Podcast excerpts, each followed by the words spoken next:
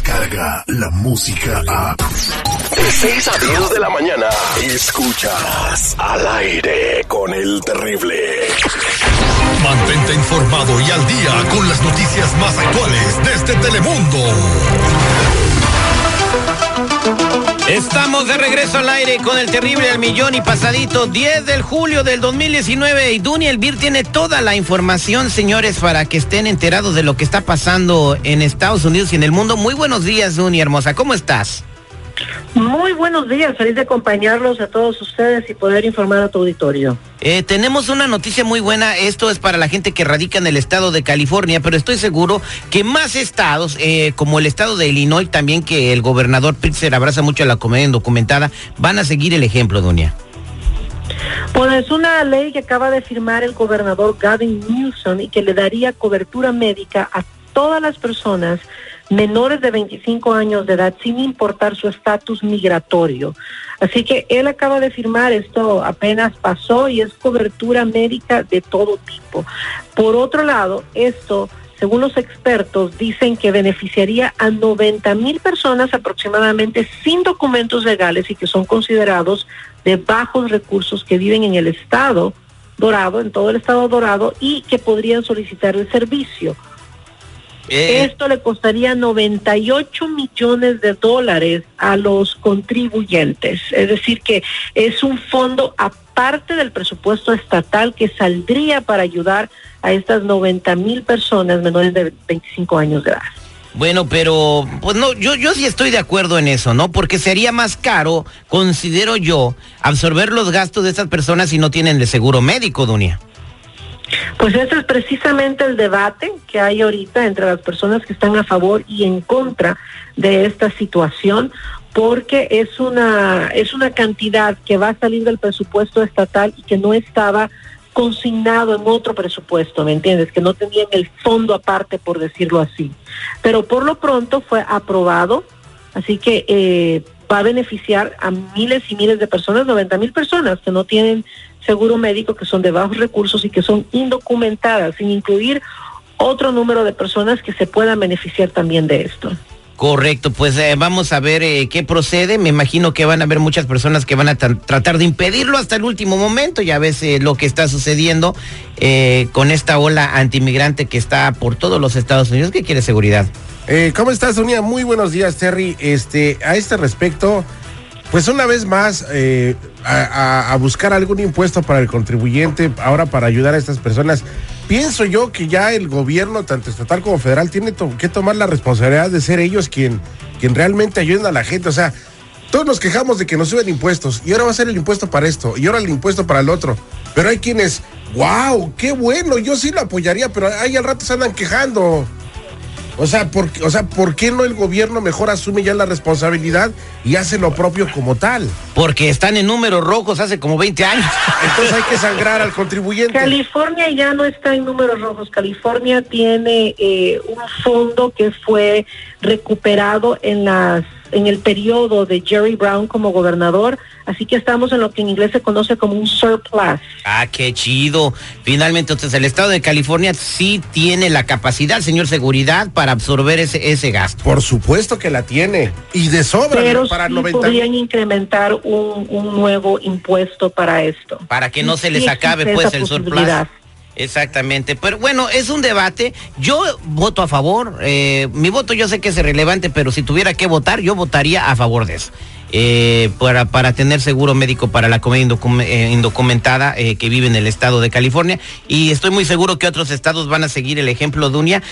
vamos a cambiar de página y bueno, tienes una noticia sobre la selección mundial que ganó el mundial, ¿no? La selección de mujeres de los Estados Unidos, que tienen algo que ver con la igualdad de pagos. Así es, mira, va a haber un desfile en honor al equipo femenino eh, de fútbol el día de hoy en Nueva York. Van a celebrar que son campeonas por cuarto, por cuarta vez y de los ocho años que las mujeres del grupo de soccer, por decirlo así, de Estados Unidos ha participado en eventos mundiales, los ocho años o los nueve años se ha traído una, un premio de algo en comparación al equipo masculino que ganó solamente en 1930. Con eso en mente, la lucha también que llevan muchísimas organizaciones, no solo hoy, sino desde hace varios meses, es que están buscando igualdad salarial para ellas porque ganan muy poco comparado a lo que gana el equipo masculino de soccer. Exactamente. que no, no solamente va a haber un desfile en honor a ellas, sino también que comenzó un movimiento fuerte ya con marchas, con cabildeos, con diferentes acciones para que si bien no se va a alcanzar que le paguen los millones que le pagan al equipo masculino, sí están buscando que les aumenten el salario porque la cantidad aparentemente es el 20% de lo que ganan los hombres. Entonces la desigualdad es bastante, bastante grande. Eh, claro que sí, bueno, pero también la culpa, primero, la productividad de la selección de mujeres de los Estados Unidos es, es como de 400%. A lo que la selección de Estados Unidos de hombres no ha ganado nada, ellas son potencia mundial en, la disciplina. Ojo, eh, número no solo la de Estados Unidos, también la de México y otros países. Porque las mundialistas femeninas en este mundial eh, solamente fueron eliminadas por Japón y se hubieran metido a cuartos de final, al lugar a donde no ha llegado México. Exactamente. Ahora, ahora te voy a decir una cosa. La culpa de esto también lo tienen los patrocinadores.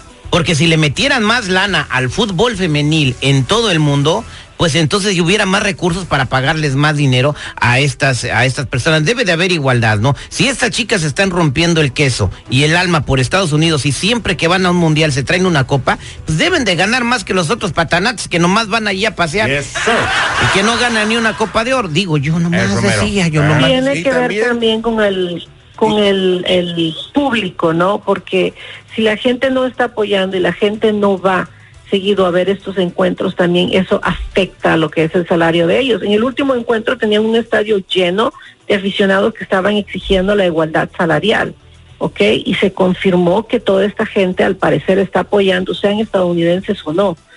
Entonces, esperemos que esta vez sí se reciba el apoyo de la igualdad salarial que están buscando y que hagan caso a este grito, ¿no? Que traen ya desde hace mucho tiempo este equipo. Exactamente. Y hoy ahí te voy a poner otro ejemplo que no tiene nada que ver con lo que estamos hablando ni lo que estamos diciendo. Entonces, ¿para qué lo vas a poner, güey? La Barbie Juárez es una campeona de México de boxeo, ¿verdad? Le parte el queso a todo el mundo. Buenísimo. lo más que ha ganado desde una pelea son como 100 mil dólares.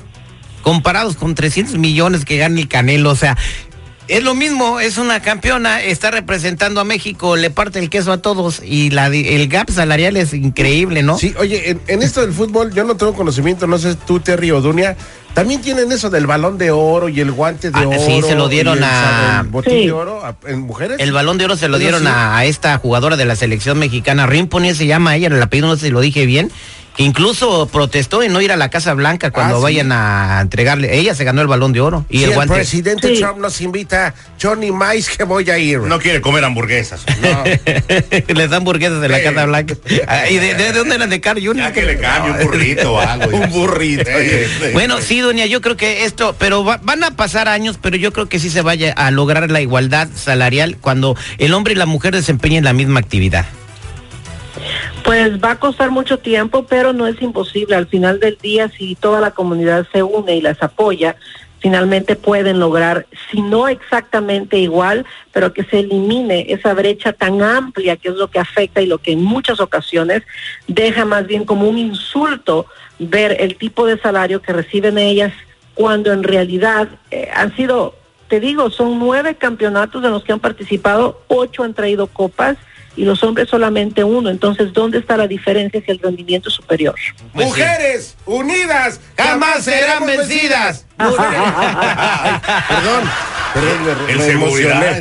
Me emocioné. No, claro, sí, hay que apoyar a las mujeres, señores. Gracias, Dunia Elvir. Y hoy te vemos en Telemundo, Dunia.